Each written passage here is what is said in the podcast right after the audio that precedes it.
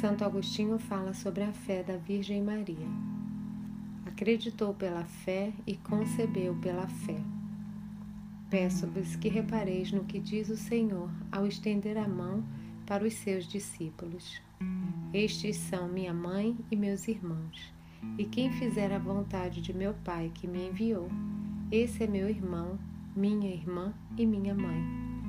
Porventura não fez a vontade do Pai a Virgem Maria, que acreditou pela fé e concebeu pela fé, que foi escolhida para que dela nascesse a salvação entre os homens e que foi criada por Cristo antes de Cristo ter sido criado nela? Maria cumpriu e cumpriu perfeitamente a vontade do Pai. E por isso Maria tem mais mérito por ter sido discípula de Cristo do que por ter sido mãe de Cristo. Mais ditosa é Maria por ter sido discípula de Cristo do que por ter sido mãe de Cristo. Portanto, Maria era bem-aventurada, porque antes de dar à luz o Mestre, trouxe-o no seio. Vê se não é como digo. Passava o Senhor, acompanhado da multidão e fazendo milagres divinos. E uma mulher exclamou: Bem-aventurado o ventre que te trouxe, ditoso o ventre que te trouxe.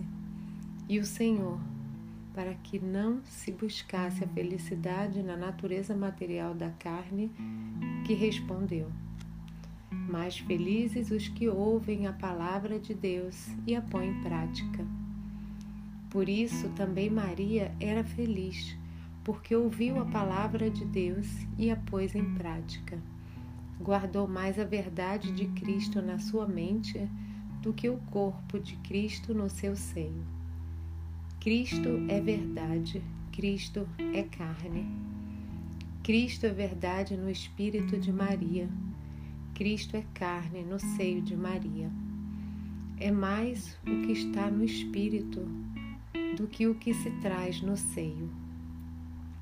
Maria é santa, Maria é bem-aventurada, mas é mais importante a Igreja do que a Virgem Maria. Por quê?